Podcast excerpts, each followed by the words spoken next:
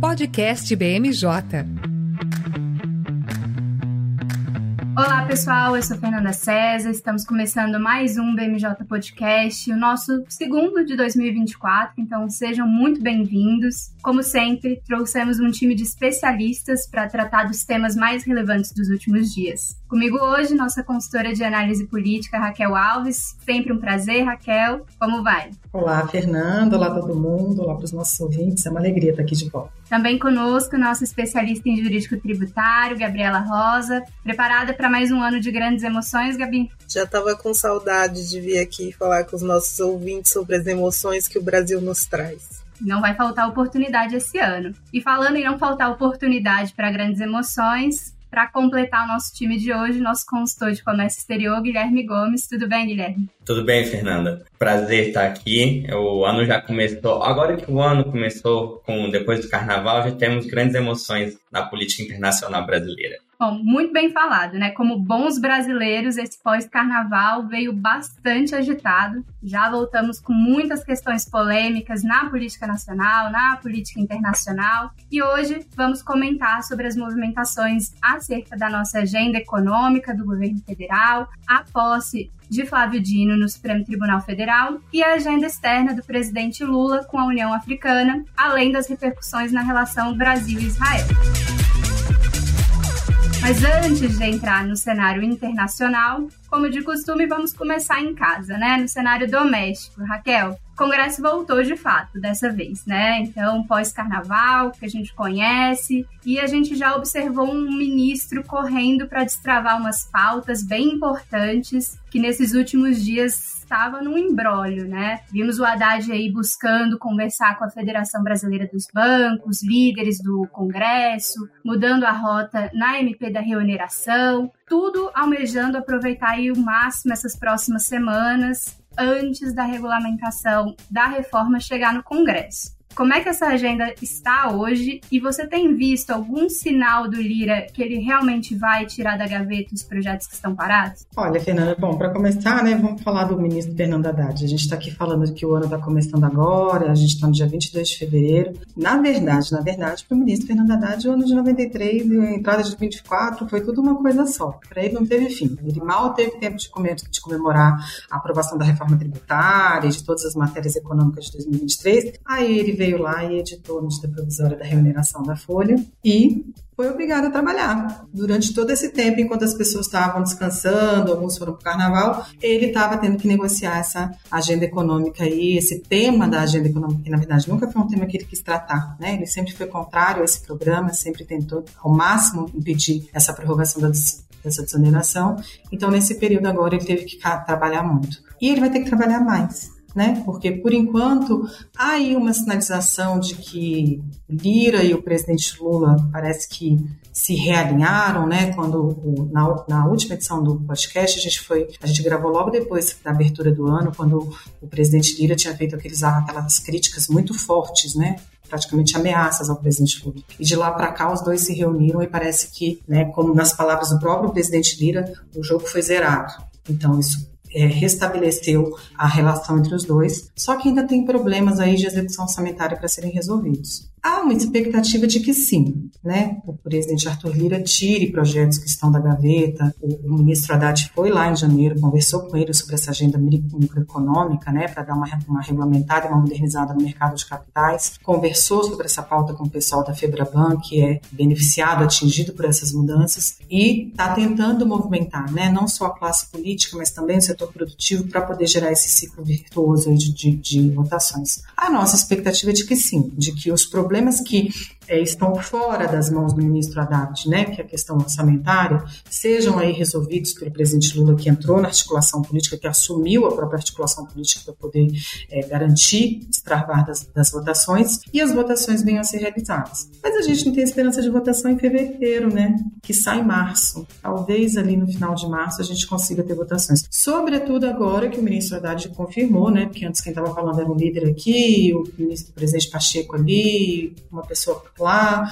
Agora não, agora o próprio ministro Fernando Haddad saiu a público para dizer que sim, que a questão da reordenação vai ser discutida no projeto de lei, que deve chegar na última semana de fevereiro é, no Congresso Nacional, né? Obviamente vai começar a tramitar pela Câmara e que o debate em torno de reonerar aqueles 17 setores fique em suspenso por 2024. Então, seja lá o que vier, virar para 2025. Então essa sinalização é uma sinalização boa porque ela, o ambiente estava muito tenso, né, a respeito de ah, a gente vai derrubar, já exprimir, a gente vai derrubar todo o MP. Agora com esse gesto do Haddad parece que você está começando a construir pontes aí. Ainda não construiu a ponte inteira porque tem que resolver a questão do PERS e a questão da compensação tributária, né? E isso tudo é, seria bom que isso fosse construído antes dos projetos de regulamentação da reforma tributária chegar, antes da reforma sobre a renda chegar, porque como a gente não cansa de dizer, é um ano eleitoral, é um ano de janelas de votação mais justas, mas a nossa expectativa está boa. Assim, se o ministro está otimista, né, por que, que nós não estaremos? Uma coisa interessante nessa na agenda econômica do Haddad,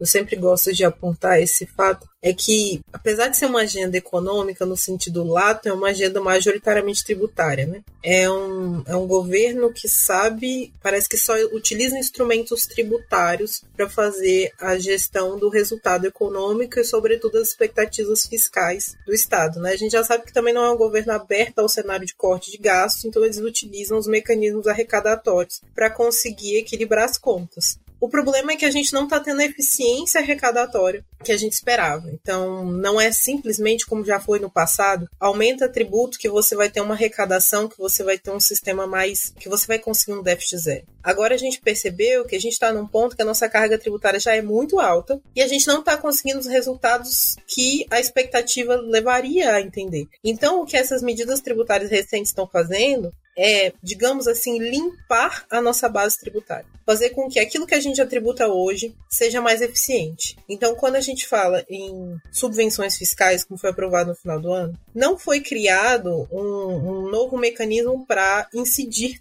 em tributos. Na verdade, o que aconteceu foi uma forma do instrumento ligar os benefícios fiscais que já existiam a não desonerá-los no ponto de vista federal. Então, antes os benefícios fiscais estaduais também geravam efeitos federais. Então, agora o Estado está tentando dizer: olha, tudo bem, o benefício fiscal vai ter efeito estadual, mas não federal, porque eu quero arrecadar mais do ponto de vista da União. E a desoneração de uma forma similar. O argumento do Haddad é que não é um bom instrumento de incentivo à empregabilidade e reduzir de fato o encargo da folha dos setores. Os setores têm a sua própria visão e muitos deles até concordam com isso e não são usuários da desoneração da folha. Mas o problema é que tem a questão sempre da previsibilidade. E os planejamentos dos setores eram considerando a continuidade dessa política, mesmo que ela amargue na vontade do ministro e ele não goste dela por não ser o melhor instrumento mais moderno, ainda assim tem esse problema que as empresas planejam considerando esse instrumento e uma medida provisória é sempre o pior modelo para você acabar com a política tributária. Então, essas medidas, e eu acredito que as próximas que a gente deve ver do Haddad nos próximos meses, vão ter muito esse, essa pegada de não é só aumentar a carga, é melhorar como a carga chega no contribuinte, tornar ela mais inteligente. Isso nos aproxima também de padrões internacionais de tributação. Então tem pontos positivos, ainda que doa diretamente no bolso do contribuinte. É, e outra coisa que eu acho que é legal a gente destacar também, né, como você falou, uma da a grande queixa, né, a grande reclamação de que é essa de que o governo faz a política econômica pensando em arrecadar mais, arrecadar mais, arrecadar mais e não pensa em cortar gastos. Né? Existe uma pressão muito grande dentro do Congresso, embora seja um ano de eleição, muita dificuldade de aprovar medidas que são impopulares, por assim dizer, né? mas existe essa, essa cobrança né? por uma reforma administrativa, por medidas que, né, por algum tipo de mecanismo de controle de gastos que consiga fazer lá no outro lado né? Que não seja só arrecadar, arrecadar, arrecadar. E aí a gente vê, né? A gente tem a expectativa, começaram a surgir as notícias agora, de que a ministra do Planejamento está negociando com o ministro Haddad a apresentação de um programa de controle de gastos, né? Um programa formal de controle de gastos, que for, né? Que do ponto de vista do procedimento seria apresentado dentro do corpo do, do projeto da LDO, que vai vir em abril, de forma a promover esse debate de controle de gastos até a hora de aprovar o orçamento lá no final do ano, né? Então, assim, é um, um aspecto que a gente tem que observar, porque já que não tem expectativa de fazer uma ampla reforma administrativa, num ano como 2024, em que as janelas de votação são tão justas. E a outra coisa que eu acho que a gente tem que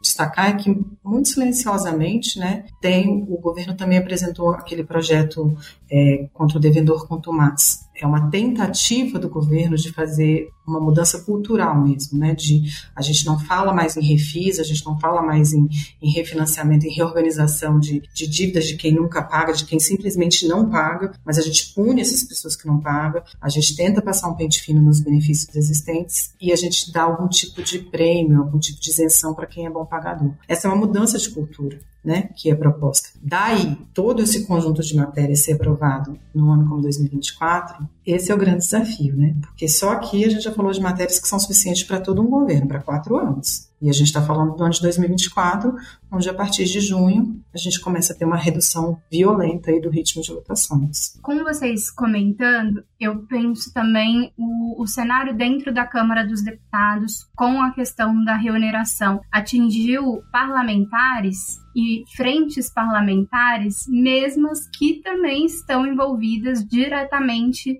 é, nos GTs paralelos da regulamentação da reforma tributária. Né? E, assim, a gente nunca vai saber se isso é, aconteceu de fato ou não, mas eu tenho a leve impressão de que é, quando o governo apresentou a medida provisória, eles forçaram a mão do Congresso também para trabalhar essas outras medidas, né? Para é, é, buscarem o protagonismo nessas outras medidas, já que eles sentiram ali que o governo estava roubando o protagonismo do Congresso com, com a questão da reoneração. E aí agora a gente entra na, no retorno com o Congresso, que ainda está parado, né, de matérias, de votações uh, dentro do, de plenário, sem comissões na Câmara dos Deputados, o Senado ainda se encontrando. É, e o único fato relevante que eu acho que afeta muito também como o Lira está navegando nisso, eu queria é, um pouco do, da visão da Raquel sobre isso, foi a instalação, foi a escolha do relator da CPI da Braskem, né? Porque influencia um pouco em como Lira vai negociando, né? Se ele tivesse perdido lá dentro e o Renan tivesse assumido a relatoria, né, tão importante ali, tão cara para ele, ele não teria, né, como observar e como ir para a mesa de negociação com Lula sem pensar nessa CPI, né? Agora, eu acho que ele respira um pouco mais tranquilo e entra numa negociação que ele consegue focar um pouco mais é, na pauta de agenda econômica, na pauta de orçamento e regulamentação é, que deve roubar, né? Vamos ser muito sinceros aqui, a regulamentação deve roubar todos os holofotes esse ano. Mas é, não sei, Raquel, você acha que, que isso de fato acontece ou o Lira ainda vai ter espaço para mais coisas nesse período? Olha, eram muitas as preocupações do presidente Arthur Lira, né? A gente tem a preocupação com a perda de poder sobre a execução do orçamento, a gente tem a preocupação dele em fazer o sucessor da mesa, tem a preocupação dele em qual o destino dele a partir de 2025, e sem dúvida nenhuma, a questão da CPI da Braskem era um tema que parecia ser periférico, mas para Arthur Lira era um tema central. E, de fato, se ele tivesse perdido, né, tivesse ter que amargar a derrota de ter o principal adversário como relator da CPI da Braskem, isso seria um complicador da relação. Isso seria um complicador que, enquanto essa CPI estivesse funcionando na, com o Renan sendo relator, seria um elemento de preocupação eterna para o Lula. Não à toa, o relator escolhido foi o senador Rogério Carvalho, um senador do PT, um senador próximo do presidente Lula. A gente acredita aí, né? Não estou desmerecendo de forma alguma o trabalho que ele vai fazer, ele é um parlamentar sério, mas é, é para o Lira foi bom que seja não apenas, não seja o Renan, mas que seja um nome que vai ter uma boa interlocução aí com o presidente Lula.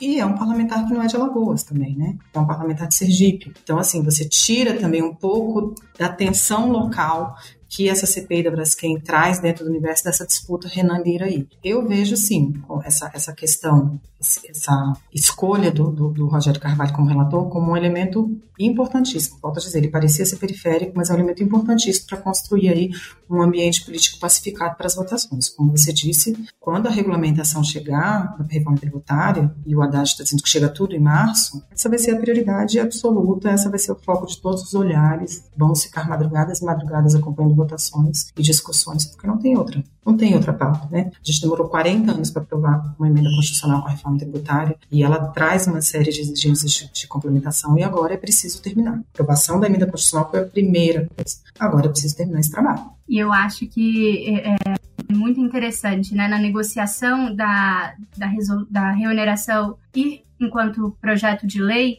ah, a gente apresenta uma urgência constitucional. E eu tenho a leve impressão que esse governo não conseguiu ir muito longe com as, as urgências constitucionais, né? Então todo esse cenário aponta para a mesma coisa de sempre, né? Para repetir a história dos últimos projetos que entraram com urgência constitucional. Vai perder o holofote, não vai travar a pauta, porque o Lira jamais deixaria um projeto como esse travar a pauta em 45 dias, e ele vai acabar perdendo até relevância. E aí eu coloco aqui para todos vocês, se vocês realmente acreditam que a reoneração saindo da medida provisória, que não era o melhor instrumento para inserir a discussão, como projeto de lei, sem urgência constitucional, existe mesmo força política dentro do Congresso para votar esse tema, mesmo que seja para 2025? Quando a gente pensa né, na medida da reoneração da folha, é uma medida que já está sendo prorrogada há muitos anos. E o que sustenta a continuidade dessa política são dois pilares muito importantes, que é o interesse do setor econômico e o interesse dos próprios parlamentares.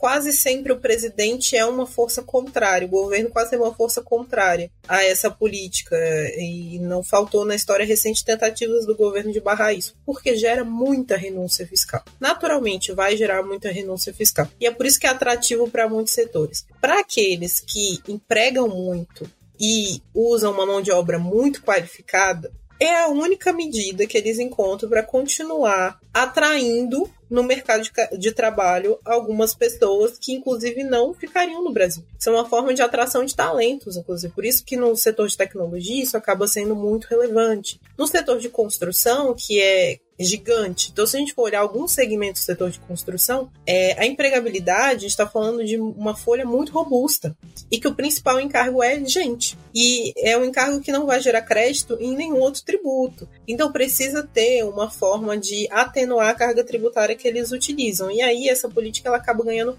muita relevância. Então, nesse sentido, caindo a medida provisória, tendo a revogação garantida dessa nova medida provisória, o que vai sobrar vai ser a discussão do PERS que não tem acordo, é uma discussão que os setores eles estão começando a se mobilizar e os parlamentares estão começando a, a, a voltar atrás de que havia um consenso aí realmente para acabar. A questão da compensação de créditos seria suficiente para sustentar uma medida provisória inteira? Será que não é uma coisa que simplesmente vai naturalmente caducar? Isso porque a compensação de crédito é uma coisa que afeta muito as empresas. Não tira o direito de ninguém a compensar, mas ela restringe o seu direito de compensar no momento que você pode se planejar. E isso não é um convencimento muito forte dos parlamentares, desde que as empresas se planejem se os créditos são de seu direito. Então eu não vejo os parlamentares também sendo mobilizados para manter a discussão dos três pontos importantes dessa MP. E se a gente olha para um PL sobrando só a remuneração, não vejo nenhum ator efetivamente investido em garantir que esse PL ande, ao mesmo tempo uma complexidade técnica tão grande que faria com que a discussão se perdesse nesse nessa falta de fundamento de fazer ela avançar. Então, assim, em um mix de técnico e político, eu vejo pouca motivação para que esse PL avançasse. E a gente já viu PLs muito mais é, motivados, com técnica muito mais simples, avançando de maneira muito lenta, né? Então eu não vejo nada diferente nesse caso. É, o que eu vejo, a minha análise ela é eminentemente só política, né? Eu não consigo ver o ministro Fernando Haddad desistindo desse projeto, né? Da mesma forma que eu não vejo ele desistindo da parte da, do fim do PERS e da compensação tributária, eu não consigo ver o ministro é, abrindo mão e falando, ah, então vamos mesmo concentrar esforços só na regulamentação da reforma tributária e nas outras pautas da agenda econômica, e essa é uma derrota que está precificada, porque essa foi uma derrota que estava precificada desde o início. Do debate em torno da prorrogação da desoneração da folha chegou, muita gente disse, essa é uma coisa que o Haddad não vai ganhar, essa é uma coisa que o Haddad vai ter que amargar e vai ter que perder, e ele não desiste. E a gente tem que lembrar que na emenda constitucional 132 tem lá uma previsão de uma reforma ampla sobre a folha de salários, que me leva a pensar que talvez o ministro possa aí, então, abrir mão de uma coisa pela outra, né? Não vou me concentrar num programa de desoneração só para 17 setores, porque essa é uma coisa que eu vou perder, mas eu vou me concentrar no que diz a emenda constitucional 132 e vou, vou propor ao Congresso uma reforma ampla sobre a folha de salários, e aí dentro desse novo modelo de sobre a folha de salários, a gente encontra uma solução para esse problema. Mas neste momento eu não consigo ver desistindo do projeto, não, né? do tema reoneração da folha para esses 17 setores. Eu só vejo ele existindo nesse contexto, de, de transferindo esse debate para um debate que é um pouco maior. Né? Mas vamos ver que eu acho que na hora que a reforma a regulamentação da reforma tributária chegar, é tanta coisa para regulamentar, é tanto ponto, ainda vem uma reforma sobre a renda, ainda tem a agenda microeconômica, ainda tem a agenda de transição energética, que a gente não está tocando nela aqui, né? A gente não, nem está falando sobre isso, e ela é importantíssima, né? É uma grande aposta do governo para investimentos, para dar robustez para a nossa economia. Então, assim, é tanta coisa que a gente tem que focar o olhar, não sei, não, não, eu, eu, eu não tenho tanta esperança de que esse tema específico consiga ser resolvido. Eu acho que ele vai, ele só tende a ser resolvido se ele for resolvido num, num contexto mais amplo, por todas essas limitações técnicas que a Gabi falou e por essa questão política de que eu não vejo ele desistindo, mas talvez ele tenha que mudar de estratégia para conseguir avançar. E aí, falando de saídas de ministério, acho que é importante a gente aproveitar para mencionar o Flávio Dino, que agora, é, depois né, de já ter saído do Ministério da Justiça, retornado ao Senado Federal por um breve período, né, porque o Senado também estava aí de, de férias, Agora ele assume nessa quinta-feira uh, dentro do Supremo Tribunal Federal. E aí sim a gente vai ter um novo momento é, de Flávio Dino agora no Poder Judiciário. Então, é, queria muito escutar da Gabriela o que, que a gente pode esperar desse novo momento. Eu sei que é muito um exercício de futurologia, né, antes é, dele até é, pegar os processos, mas eu acho que é importante porque os posicionamentos, né, ou pelo menos uh, o direcionamento a gente já consegue observar. Então, eu deixo aí a bola com você, Gabi. Pois é, eu achei muito interessante, Fernanda, que você falou de um novo momento do Flávio Dino no judiciário, né? Porque ele já teve uma fase no judiciário, para quem não conhece a carreira dele, ele era juiz, ele atuava como magistrado e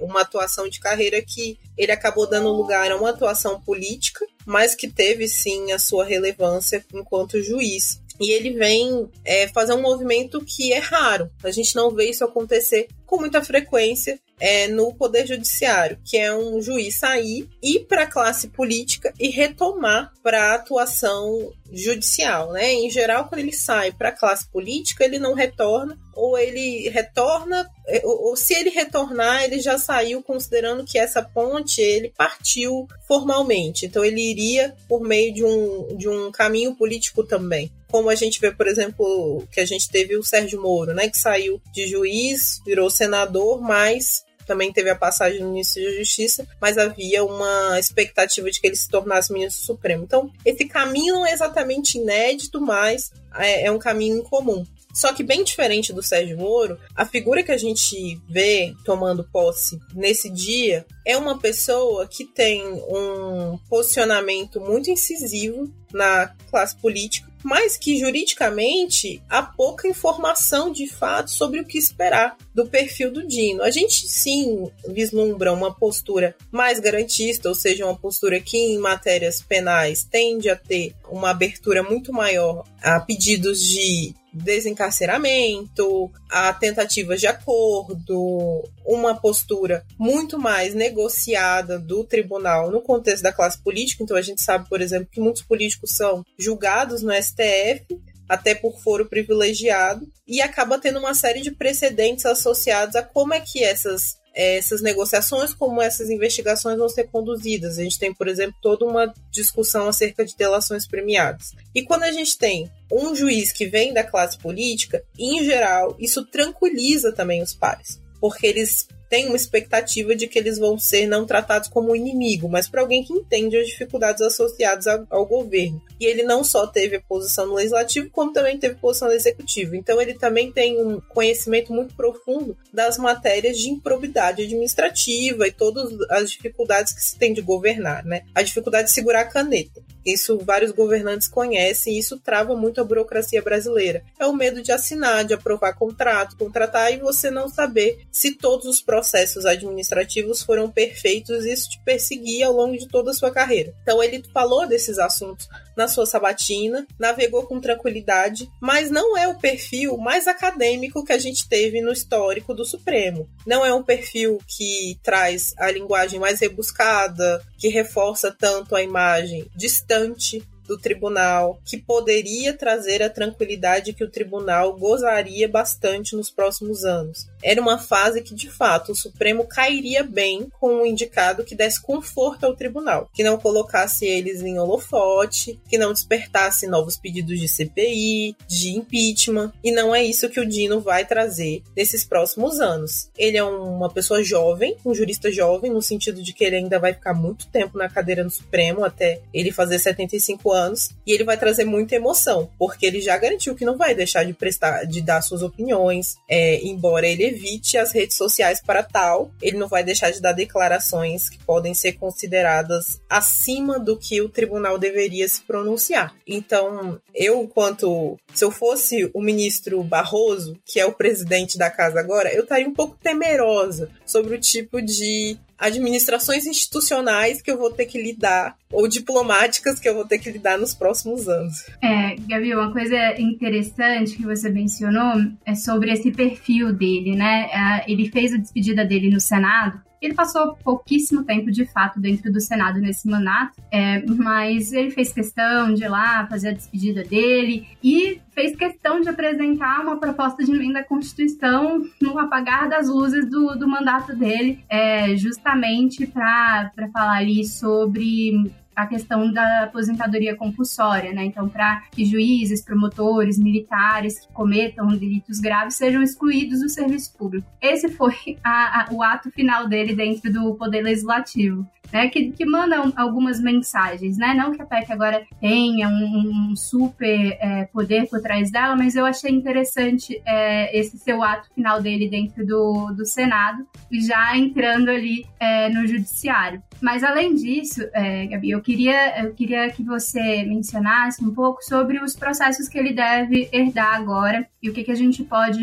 esperar aí de mais importante na mão dele. É de fato, como ato final, ele fez uma despedida com um estilo e ele passou uma mensagem diferente do que a gente costuma ter. Porque quando a gente tem um ministro indicado que vem do meio judicial, ou seja, que vem dos juízes, normalmente a mensagem que se tem é a seguinte: ele vai proteger os juízes. Isso é uma coisa muito importante porque o STF é o, o, topo, né? Ele organiza todo o poder judiciário e ele vota decisões de salário, inclusive, que transcorrem todo o teto salarial do serviço público, principalmente os juízes. Então, quando ele passa uma mensagem dizendo que ele tem um posicionamento ali que não é defender a bandeira do juiz, na prática foi isso que ele falou, ele também está dizendo que ele não está ali para servir interesse de classe profissional nenhuma, que isso também desvincula ele muito de uma visão de ah, quem que o Dino vem proteger. É bem, ele veio dizendo que não vai proteger os juízes, não é para isso que ele tá lá. Como achariam que ele viria? Ainda acredito eu que sim, tem uma tendência à proteção, sim, embora dentro da lei, claro, uma proteção ao próprio presidente Lula é, é uma vinculação de base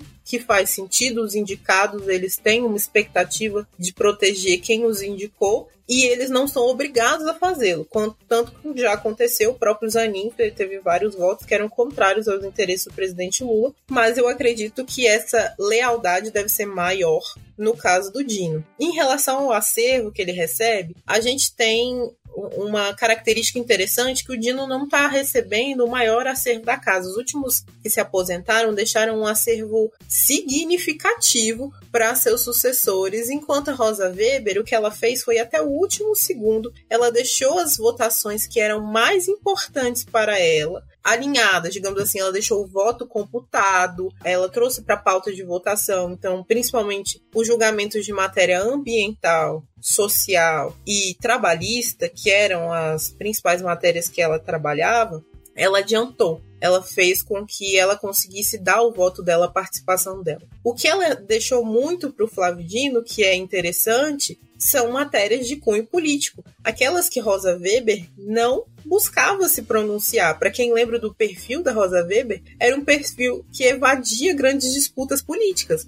E ela deixou para ele aquelas que ela não queria entrar, inclusive processos envolvendo a Covid. A, a condução do ex-presidente Jair Bolsonaro envolvendo a Covid. E é de fato muito complicado imaginar, se eu tivesse no lugar de eu estaria bem complicada imaginando que um dos meus principais opositores na classe política pode ser o relator de processos que podem implicar de fato na condenação do Bolsonaro. Então, esse é um dos, dos principais aspectos que estão pela frente. Então, é, não é um processo, são alguns processos que tratam da condução da Covid durante é, esse período de 2020 em diante, que estavam com a presidência presidente, a ex-presidente do tribunal, na, a, a Rosa Weber. Então, isso é um dos aspectos que ele pode herdar. Algumas matérias que ele deve herdar também não vão ter tanta é, expressividade, como alguns remanescentes processos de matéria ambiental. E por que, que eles não vão ter expressividade? Por mais que eles tenham importância, a figura do Flávio Dino não é muito marcante na temática. Ele não tem um posicionamento muito claro em relação a isso. A gente não sabe se ele vai ter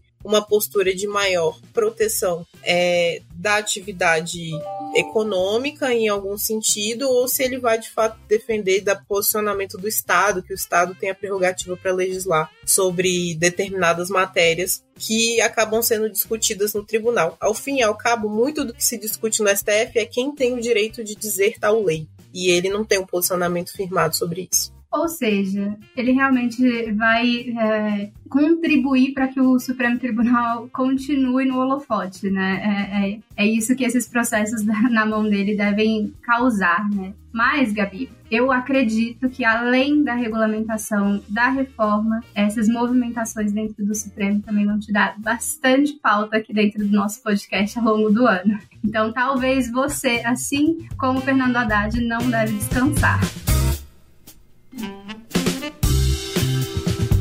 Mas indo então para um outro, é, um outro lado, a política internacional, que também tá assim, muito tranquila, né, Guilherme? A gente não, é, não esperava tantas coisas acontecendo nesse mês de fevereiro e, de repente, algumas declarações viraram de cabeça para baixo o jogo aí no âmbito internacional. Mas antes da gente entrar de fato nas declarações do presidente Lula e todas as repercussões é, com o governo de Israel, eu queria dar um passo atrás para a gente comentar brevemente sobre a viagem do, do presidente né, para a Etiópia, é, as conversas com a União Africana e, e todo, é, toda a motivação que de fato levou o presidente até a ter essa viagem antes da gente entrar nesse, nesse fato que realmente marcou a viagem dele. Perfeito, Fernanda. Eu acho que trazer essa visão em geral de o que exatamente o Lula estava fazendo na África para se colocar nessa situação que gerou essa, essa declaração é muito importante. Porque é, diplomaticamente, o que o Lula estava fazendo antes é muito relevante para a diplomacia brasileira.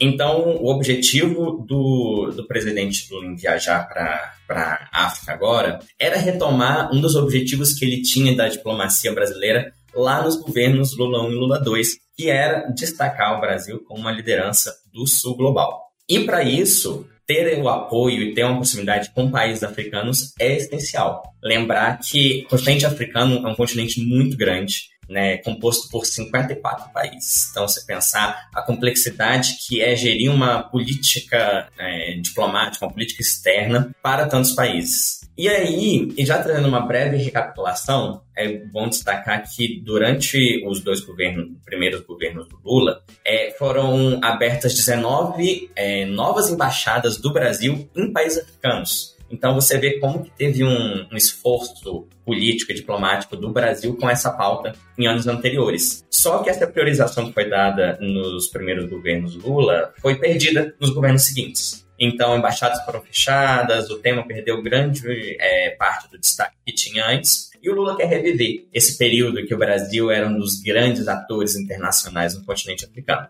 E agora, no governo Lula 3, ele colocou já como dois objetivos de cara é, reabrir embaixadas, por exemplo, em Serra Leoa e na Libéria, e abrir novas embaixadas que ainda nem existiam antes, então Ruanda e Gâmbia. E aí, no ano passado, para começar a retomar essa agenda internacional com a, a, cara de Lula aproximando do, do sul global, ele fez algumas viagens ao continente africano. Então, ele foi para a cúpula dos BRICS que teve na África do Sul, ele foi para a reunião da, dos países da comunidade dos países de língua portuguesa, da CPLP, e fez também reuniões com países, com países que fazem parte da CPLP, então foi para Angola, foi para São Tomé e Príncipe, e tudo isso para colocar o Brasil de volta no cenário internacional, com essa proximidade com países do sul global, países em desenvolvimento e subdesenvolvidos. E agora, em 2024, o Lula continuou já no início do ano esse grande esforço internacional do, do Brasil. E ele foi é, primeiro para o Egito. Lá no Egito, ele, na verdade, respondeu a um convite que foi dado pelo presidente egípcio o Al-Sisi é, durante a COP27. Então ele participou ainda como presidente eleito, participou da COP27 e lá é, ele recebeu esse convite e foi participar, foi prestigiar. É, é bom destacar que o Egito ele é o nosso segundo maior parceiro comercial do Brasil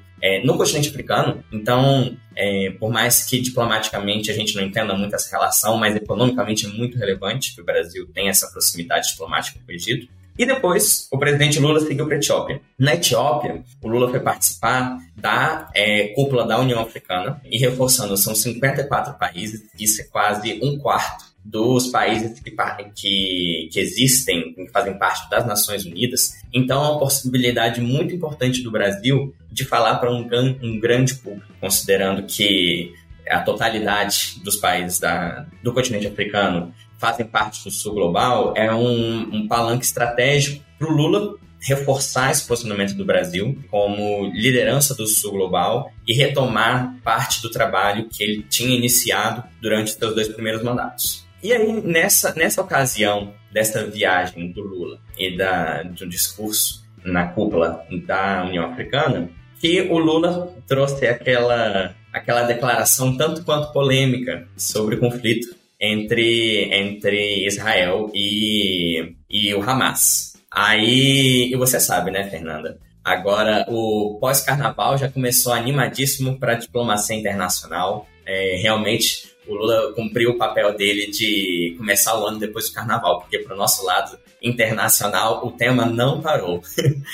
Então, mas trazer para os nossos ouvintes exatamente o que, que aconteceu com essa declaração que foi tão falada. Em um discurso, o presidente Lula, ele abordou o conflito entre Israel e Hamas, e durante esse discurso, ele equiparou o Holocausto, aconteceu durante a Segunda Guerra Mundial, à morte de civis palestinos. E essa declaração foi bastante polêmica e ela trouxe muita discussão. Então, antes de entrar nessa repercussão internacional que houve com essa fala, eu queria destacar que o governo brasileiro ele considera, de forma institucional, as ações que o, que o governo de Israel está conduzindo na faixa de, de Gaza como uma política relacionada a ações próximas a genocídio. Então, em questão de ataques civis, em questão de proteção de crianças e mulheres, então, o governo brasileiro tem trazido essa pauta desde o início do conflito é, no final do ano passado, mas é, essa, essa, esse posicionamento brasileiro escalou com a declaração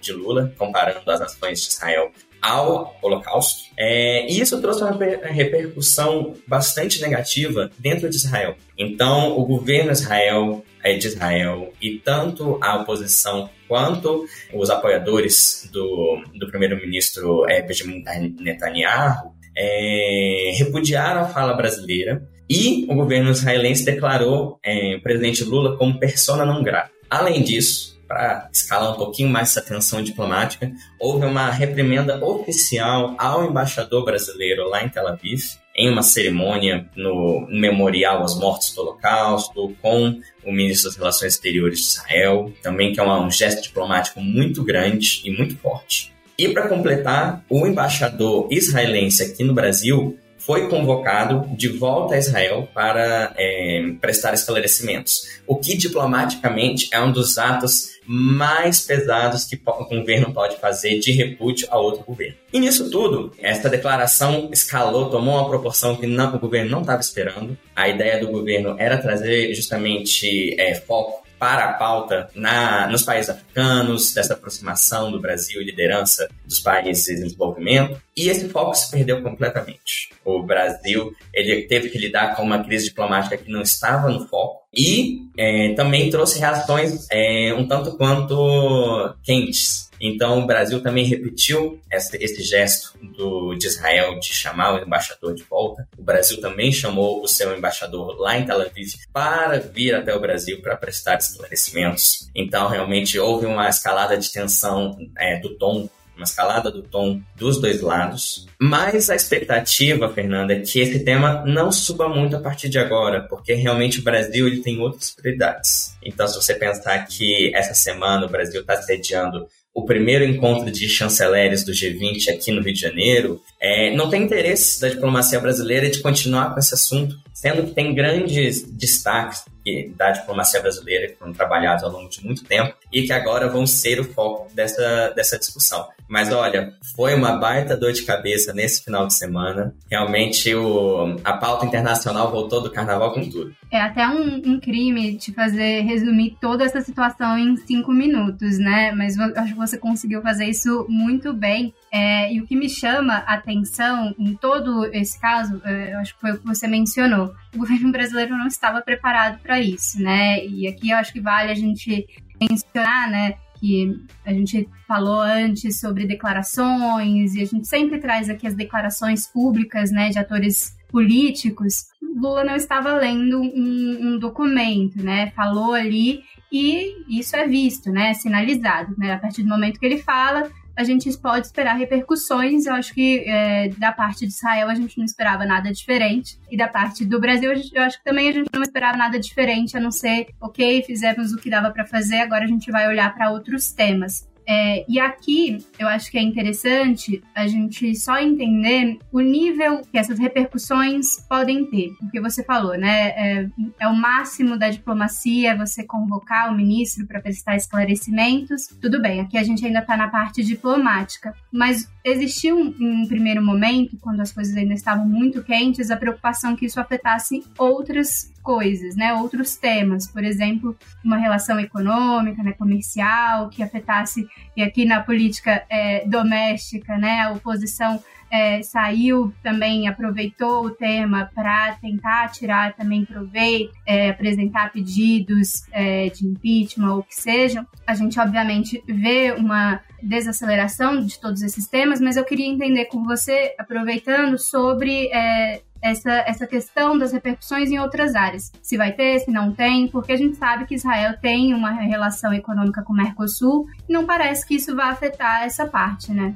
Fernanda, você está certíssimo. Então, por mais que diplomaticamente isso foi uma tempestade, algo que o Brasil não está acostumado de viver, normalmente a diplomacia brasileira preza muito pela manutenção de boas relações com todas as partes. O Brasil é um dos, um dos grandes destaques na diplomacia internacional, justamente por manter canais de comunicação com diversos atores. E tudo isso, é, toda essa questão com Israel, tomou uma proporção que a diplomacia brasileira não estava esperando, não estava acostumada. Agora, de impactos reais, é muito difícil que realmente a gente tenha algum impacto, por exemplo, no comércio bilateral entre Brasil e Israel. É, esse comércio ele é muito bem estabelecido, então tem diversos setores brasileiros que consideram essas trocas internacionais essenciais, mas que, de fato, não deve ter um impacto em, em relação ao comércio bilateral. A expectativa é que esse tema ele vá perdendo relevância ao longo das próximas semanas, justamente por ter sido uma declaração não foi um, uma, um ato constitutivo que realmente trouxesse impactos a longo prazo, foi mais um desentendimento diplomático do que um grande incidente que possa trazer impactos às relações bilaterais e ao comércio internacional no longo prazo. O que é uma boa notícia, porque o que não falta é problema internacional para a gente resolver. Então, se o Brasil é, é, conseguir tirar pelo menos essa parte aí de, de não ser mais um grande problema nas próximas semanas, já, já é um grande benefício tanto do Brasil quanto para nós que acompanhamos esses temas. Com certeza, eu acho que o que a gente menos precisa desses incidentes mas eles acontecem, né? Não tem como, como viver na política sem esperar que incidentes aconteçam.